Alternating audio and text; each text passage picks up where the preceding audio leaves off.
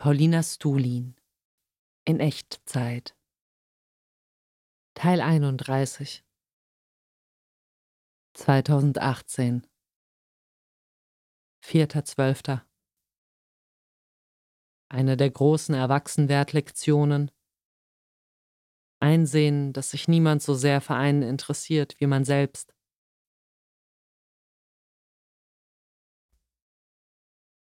Geile, erstaunte Reaktion einer 14-Jährigen auf die Erkenntnis, dass sie sich bloß deshalb die Achseln rasiert, weil es alle anderen auch machen. Zitat Das ist ja wieder Gruppenzwang beim Rauchen. Drei Momente, an denen ich mich Susi heute abschätzig überlegen gefühlt habe. Erstens, als sie mich fragte, ob ich schon auf dem Weihnachtsmarkt gewesen sei.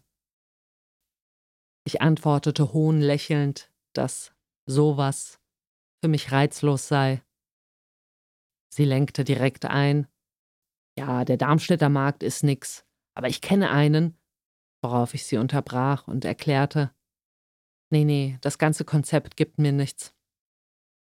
Ich will weder Krimskrams kaufen, noch mit anderen in der Kälte stehen und Glühwein trinken worauf sie weiterhin beteuerte, der Markt, den sie kenne, sei nicht so kommerziell und würde tolle handgemachte Sachen feil bieten, was mich in einen Rant über den Unsinn ausbrechen ließ, Dinge damit zu bewerben, dass sie von Hand anstatt von Maschinen hergestellt wurden, als wäre das gleichbedeutend mit einer besseren Qualität. Zweitens. Im Austausch mit einer Mitarbeiterin ließ ich mich darüber aus, dass genderspezifisches Verhalten anerzogen sei, und zwar nicht nur vom Elternhaus, sondern vom gesamten gesellschaftlichen Umfeld, der Schule, dem Freundeskreis, Medien etc. und zweifelte des Weiteren an, ob es sinnvoll sei, in dieser Hinsicht zwischen einer privaten und einer öffentlichen Sphäre zu unterscheiden, da jeder Bestandteil das Ganze reflektiere und Eltern ja auch nicht in einem kulturellen Vakuum erzogen worden seien. Daraufhin mischte sich Susi mit möchtegern kompetentem Ton ein und belehrte uns darüber, dass nach Expertenmeinung die frühkindliche Entwicklung mit dem dritten Lebensjahr abgeschlossen sei. Unsicher, was diese Information zum Thema beitragen soll, nickte ich ihr ein pseudo-interessiertes Ah entgegen und wandte mich wieder dem Gespräch zu. Drittens. Als ich bei zwei 13-Jährigen verständnislos nachhakte, was sie am Ausmalen von extra dafür angefertigten Bildern fänden, erklärte mir eine der beiden, es würde sie entspannen.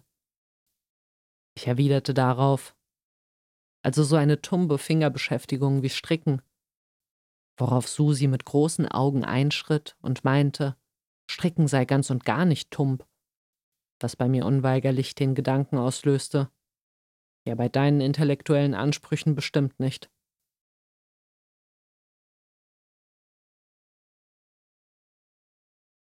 Unglaublich, wie sich meine totale Unlust, irgendwas zu tun, nach einer Viertelstunde Spazieren in beschwingte Freude an der Bewegung verwandelte. Ich hatte zwar schon geahnt, dass es bloß ein wenig aufwärmen und in den Rhythmus kommen bedürfen würde, um meine vom Meditieren und Zeichnen steifen Glieder wieder in Gang zu bringen. Dass der Stimmungsumschwung derart abrupt geschah, machte mich aber dann doch staunen. Sahnehäubchen des Glücks war das Erklimmen des Drachenbergs von seiner steilsten Seite, wo ich beim Aufstieg so richtig schön die Waden durchstrecken konnte und oben angekommen vor dem kolossalen Panorama die Hosen runterließ und auf den Gipfel pinkelte.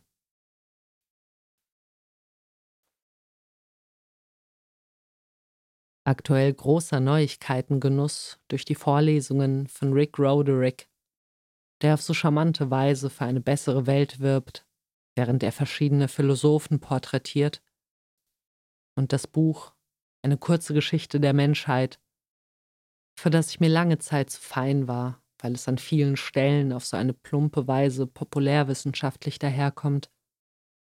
mich nun aber schon mehrfach in seinen Bann gezogen hat.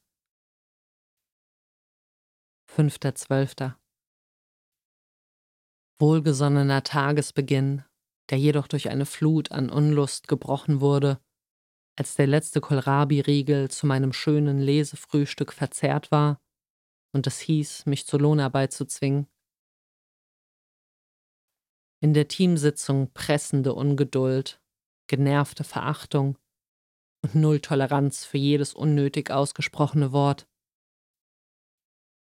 Nach der Schicht quälende Unruhe, die ich mit einer anschließenden Fahrradtour halbwegs abreagieren konnte.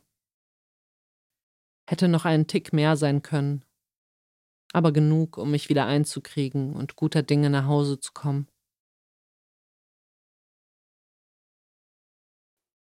Hoffentlich komme ich nie in eine Lebenssituation, in der ich nicht Hörbücher hören und kiffen kann. 6.12.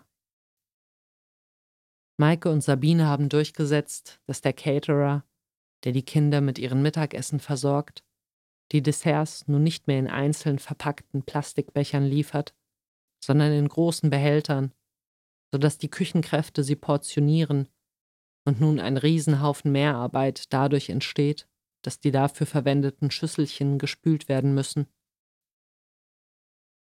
Nasrin wandte sich deswegen heute der Verzweiflung nahe an mich und erklärte, dass das so nicht weitergehen könne.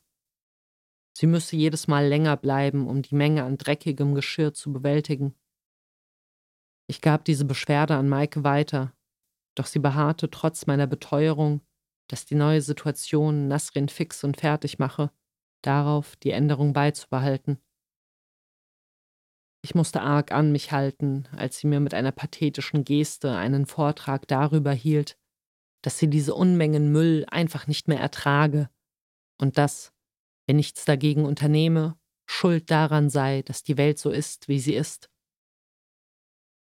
Es erforderte viel Selbstdrosselung, mir zu verkneifen, dass der Abfall, der durch diese Plastikbecher entsteht, keinerlei Auswirkungen auf den Fortgang der Klimakatastrophe hat und dass, falls sie ernsthaftes Interesse am Umweltschutz hätte, ein wesentlich effektiverer Weg wäre, sich für eine ressourcenbasierte Planwirtschaft einzusetzen oder zumindest als symbolische Geste nicht jeden Tag Fleisch in sich hineinzuschaufeln. Mein Unverständnis, wie man so ignorant und dabei so unerträglich selbstgerecht sein kann, wuchs nach unserer Verabschiedung in giftige Verachtung und ließ mich zu Hause direkt nach Wissen über Müllverbrennung googeln, um mir beim nächsten Mal Fakten vorhalten zu können, wie wirkungslos und dabei noch asozial ihre Maßnahme ist, da sie auf dem Rücken der Küchenkräfte ausgetragen wird. Es gelang mir dann aber doch, mich in Abstandnahme zu meinen Affekten eines Besseren zu besinnen. Ich merkte, wie meine Motivation davon abdriftete, Nasrin zur Seite zu stehen, und es mir eigentlich nur darum ging, vor Maike recht zu haben und sie bloßzustellen. Und das ziemt sich nicht für einen guten Menschen.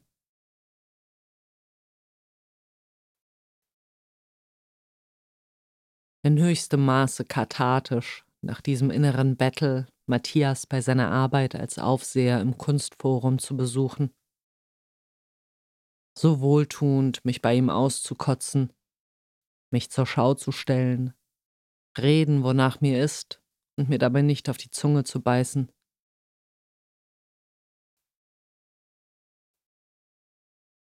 Man ist in vielerlei Hinsicht wie eine Roulettekugel, die ins Spiel geworfen wird, über das drehende Rad klackert, in dieser, dann mal jener Nische kurz hängen bleibt, um sogleich wieder rausgeschleudert zu werden, bis man schließlich in einem Kästchen landet und dort bleibt. 7.12. Das Interessanteste an Menschen ist ihre Entwicklung. Gute Frage beim Derrida-Vortrag von Rick Roderick. Auf die Ermahnung hin, Wörter nicht mit dem zu verwechseln, was sie bezeichnen, da sie bloß Platzhalter für das Gemeinte seien. Is the word word a word? Die wohltuende Neutradition weitergeführt, freitags vor der Arbeit spazieren zu gehen. Diesmal bin ich im fast schon wildnishaften Waldstück hinter der Radrennbahn herumgestreunert und war durchweg bezaubert von der schönen Fremdheit der Orte, die ich dort entdeckte. Allen voran von einem Bauwagenplatz, der Erinnerungen an das Freiheitsgefühl beim Campen und allgemein Landstreicherromantik in mir weckte. Später habe ich bei der Headspace-Meditation auf die Frage What do you appreciate most in your life right now? ohne zu zögern an dieses Staunen gedacht, das diese Entdeckungstouren in mir auslösen. Gestern war es das Gefühl, das ich hatte, als mich ein Mädchen in der Betreuung so richtig herzhaft umarmt hat. Stolz auf die sehr ergiebige Frage der Woche. Was würdest du gerne wissen?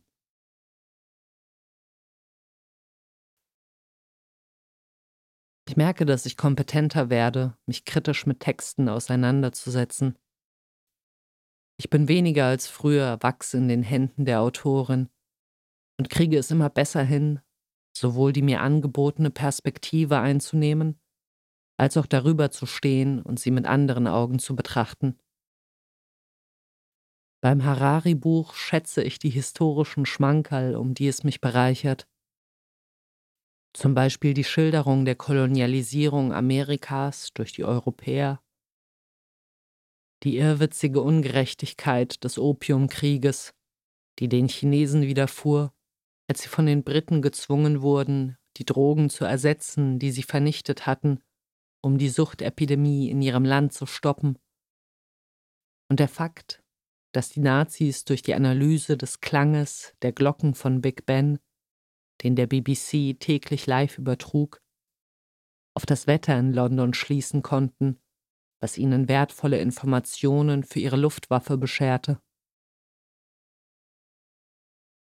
Das Buch verherrlicht jedoch auf abscheuliche Weise den sogenannten Frieden, der seit dem Zweiten Weltkrieg herrsche, indem es sich eines sehr engen Gewaltbegriffs bedient, der systemische Gewalt, die dazu führt, dass Menschen abgeschoben werden, auf der Flucht im Mittelmeer ertrinken und durch Austeritätspolitik von vermeidbarem Leid gebeutelt werden, nicht mitdenkt.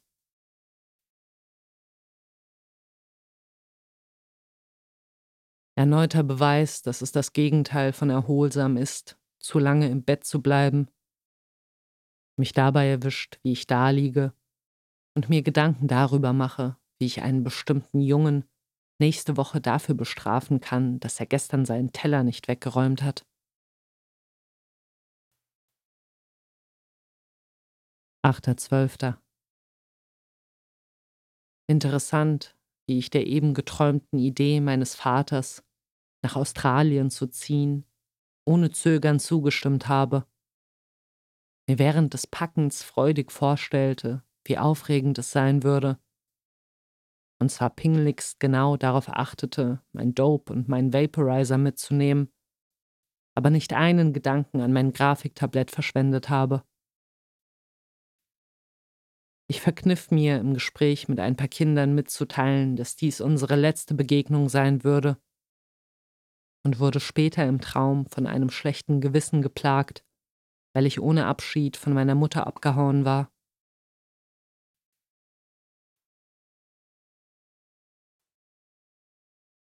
Appreciations des Tages.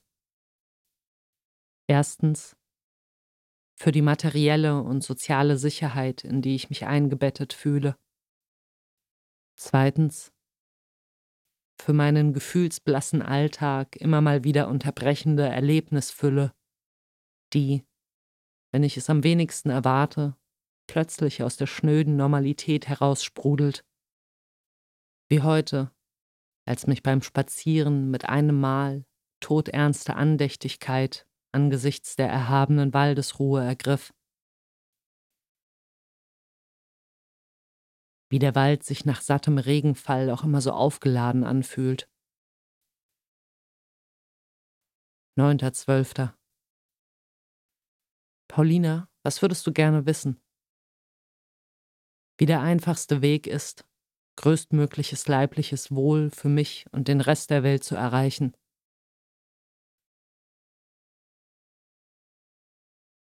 Ähnlich komisch, wie wenn ich nach dem Titanic-Lesen von ernst gemeintem Journalismus irritiert bin, weil bei jedem Satz meine Erwartung einer Pointe oder einer offengelegten Absurdität enttäuscht wird, erst Satz für Satz in gebührender intellektueller Ehrfurcht Marcuse studieren, in vollem Vertrauen darauf, dem Text rätselknackend seinen tieferen Sinn zu entlocken, gleich einer Bildhauerin, die präzise meißelnd zum Bedeutungskern hervordringt und daraufhin random Facebook-Kommentare mit derselben gespannten Aufmerksamkeit lesen und sich wundern, dass da nur undurchdachter Quatsch steht. 10.12. Schwerer Tag. Joggen hat sich wie eine übermenschliche Heldentat angefühlt. Und auch die Comicarbeit verlangte mehr von mir als sonst. Habe mich inzwischen zu 99 Prozent darauf geeinigt, die 120-seitige Episode über meine Arbeit im Headshop rauszuschneiden und als eigenständiges Zukunftsprojekt abzulegen bringt das Ganze ganz schön in Wallung, diese Entscheidung. Sie ist spürbar genährt von meiner nagenden Ungeduld, endlich die Ziellinie ins Blickfeld zu bekommen, sät aber auch einen Gesamtzweifel in mir, der mich alles ungnädig in Frage stellen lässt. Nichts ist sicher.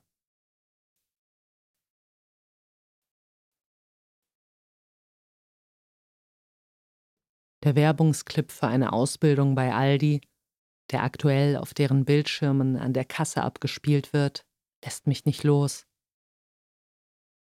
Dargestellt ist der Poweralltag eines enthusiastischen Azubis. Aufstehen, den obersten Hemdknopf schließen, Smalltalk beim Regal einräumen, Meeting, bei dem alle lächeln wie bekloppt, nach Feierabend kochen mit Freunden, auf der Rennbahn ehrgeizig über Hürden sprinten und schließlich abends allein und zufrieden mit der Welt in den Sonnenuntergang blicken. Schon schlimm in der Identifikationsfigur einen genauso entfremdeten Ego-Roboter wie mich selbst zu erkennen.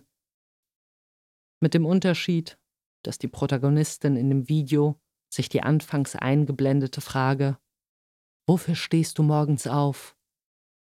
Nicht mit Kunst- oder Weltrevolutionsfirlefanz beantwortet, sondern mit der Profitmaximierung ihres Brotherrn. 11.12.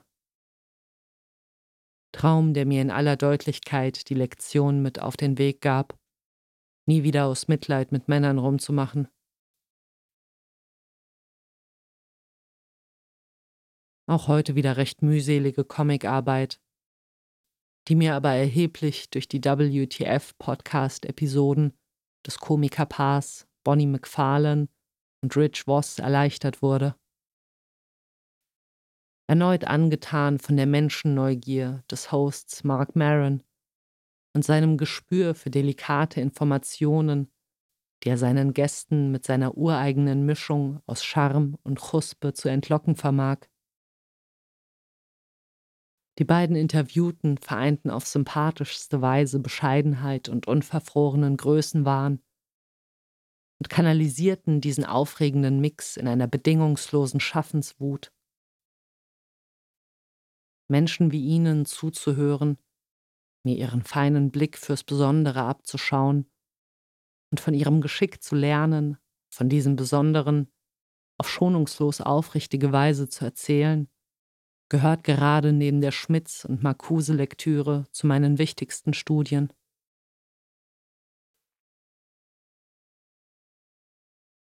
Immer wieder lustig, die Kinder im Gespräch mit der Tatsache zu erstaunen, dass Fortpflanzung optional ist.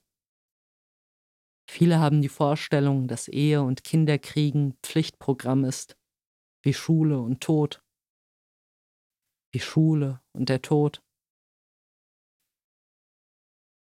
12.12. Schränke, Behälter, die das ganze Zeug unsichtbar machen. Ich hege ja eine grundlegende Abneigung gegen Propaganda in TV-Serien, also der Darstellung von PolizistInnen als rechtschaffenden Mitgliedern der Gesellschaft. Aber meine diesbezüglichen Zweifel, ob Killing Eve was für mich ist, wurden im Nu hinweggefegt, als die Worte Written by Phoebe Waller-Bridge in den Credits erschienen. Ich liebe ihren Style so sehr.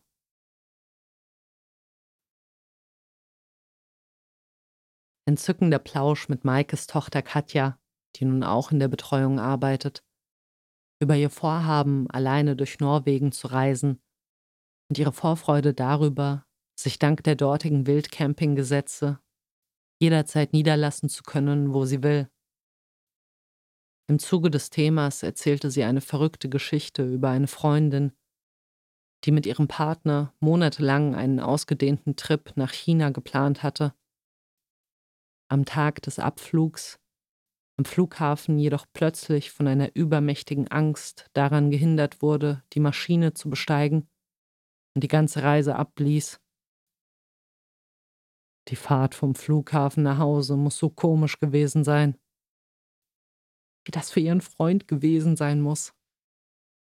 Und die oberverstörende Erklärungsnot, in die sie diese Situation gegenüber all jenen manövriert hat, denen sie schon seit Wochen mit nichts anderem als diesem Vorhaben in den Ohren gelegen hat.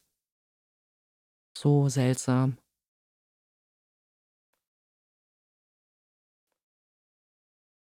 Bodenständigkeitsbonus durch mein unakademisches Arbeitsumfeld, schön und gut. Aber ich brauche auch mal wieder intellektuell fordernden Austausch, in dem ich das ganze Wissen ausprobieren kann, das ich täglich in mich hineinschaufele. 13.12. Die schwarze Acht beim Billard ist wie ein Tabu, ein dunkles Geheimnis, das man geflissentlich umschiffen muss bis es am Ende soweit ist, sich mit ihm auseinanderzusetzen.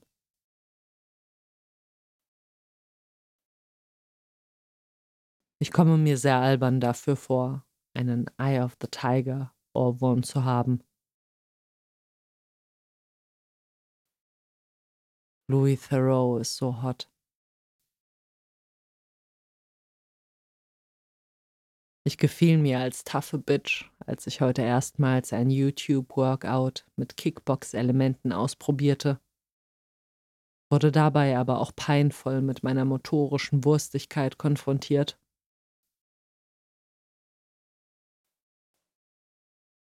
Heute in der Hütte eingesprungen und dort einen neuen Schlag Kinder kennengelernt. Ein Mädchen fiel mir nach nur wenigen Minuten durch tiefe Geistesverwandtschaft auf besonders bei den großen Themen, was ich ja auch reflektierte, worauf sie erwiderte, dass sie mit ihren älteren Geschwistern viel über Politik rede. Als sie im weiteren Gesprächsverlauf immer mehr Feinsinn und Klugheit offenbarte, drängte es mich, sie nach den Namen ihrer Geschwister zu fragen. Et voilà, sie ist die Schwester von Carlo. Et voilà, et voilà, Sie ist die Schwester von Carlo. Eine fette Ladung Komplimente von Esma bekommen, die mein Herz Purzelbäume schlagen ließ. Sie meinte, sie würde durch meine Weltoffenheit viel dazulernen. Zum Beispiel habe sie meine in vergangenen Gesprächen geäußerte Haltung übernommen, zu Hause nicht bloß als einen geografischen Ort zu verstehen, sondern als ein Gefühl, und dass es wichtig ist, sich Langweiler vom Leibe zu halten.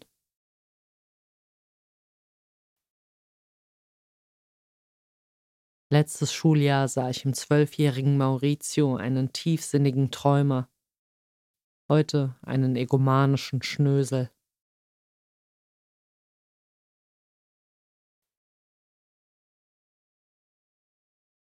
Von einem Mädchen gefragt worden, was die nächste Frage der Woche sein wird, was ich damit beantwortete, dass ich es selbst noch nicht weiß, da sie mir noch nicht eingefallen sei Worauf sie erstaunt entgegnete, Du denkst dir all die Fragen aus? Ich so, ja klar, was dachtest du denn? Und sie dann ein bisschen beschämt. Keine Ahnung, halt irgendeine Firma oder so. 14.12.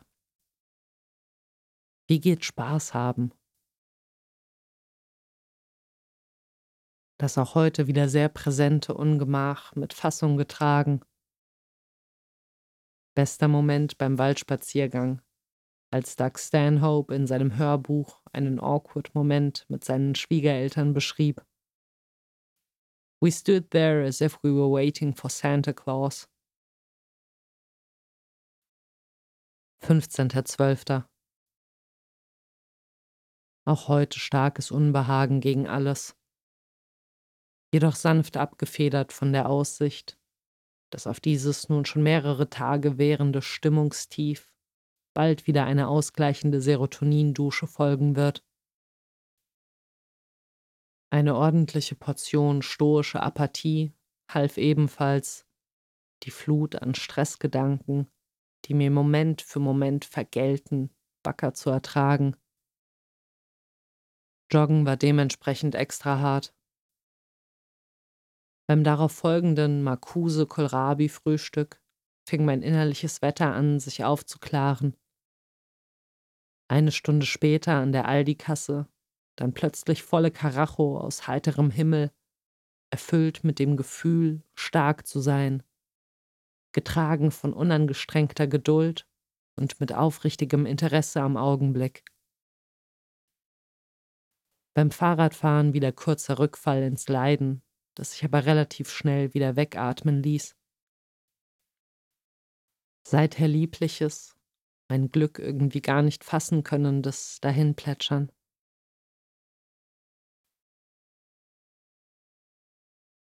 Ein Großteil meiner Gedanken sind Flash-Forwards unangenehmer Situationen. Gelassenheit ist eines der besten Gefühle. Heute auffällig viele Erinnerungen an Träume, die sich wie Erinnerungen an echte Geschehnisse anfühlen.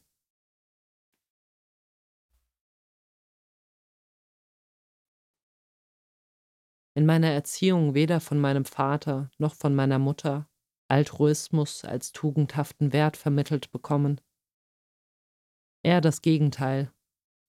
Sich stets die vorteilhafte Position herausfeilschen, sich bloß nicht ausnutzen lassen, nur das Nötigste offenbaren.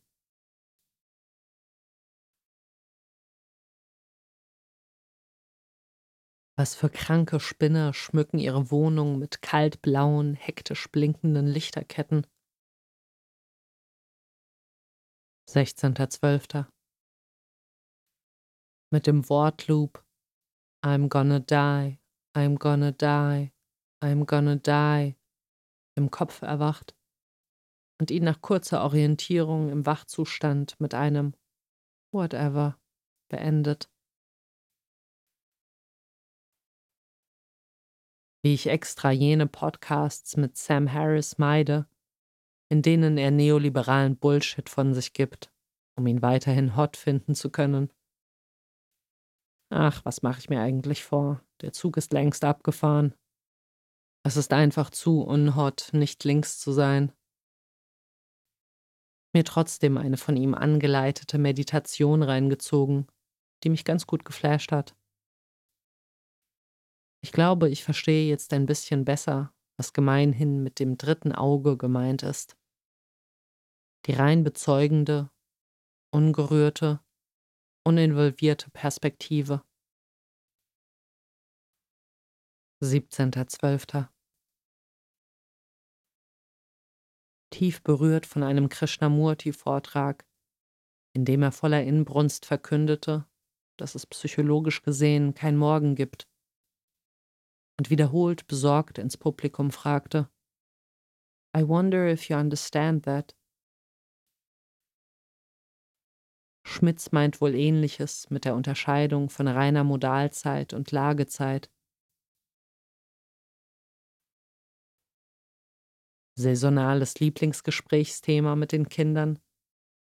Wie sie erfahren haben, dass es keinen Weihnachtsmann gibt.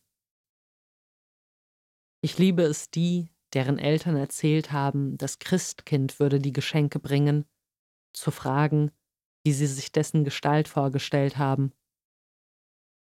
Eine Elfjährige antwortete, ein Engel mit dem Körper eines Kindes und dem Gesicht vom Weihnachtsmann.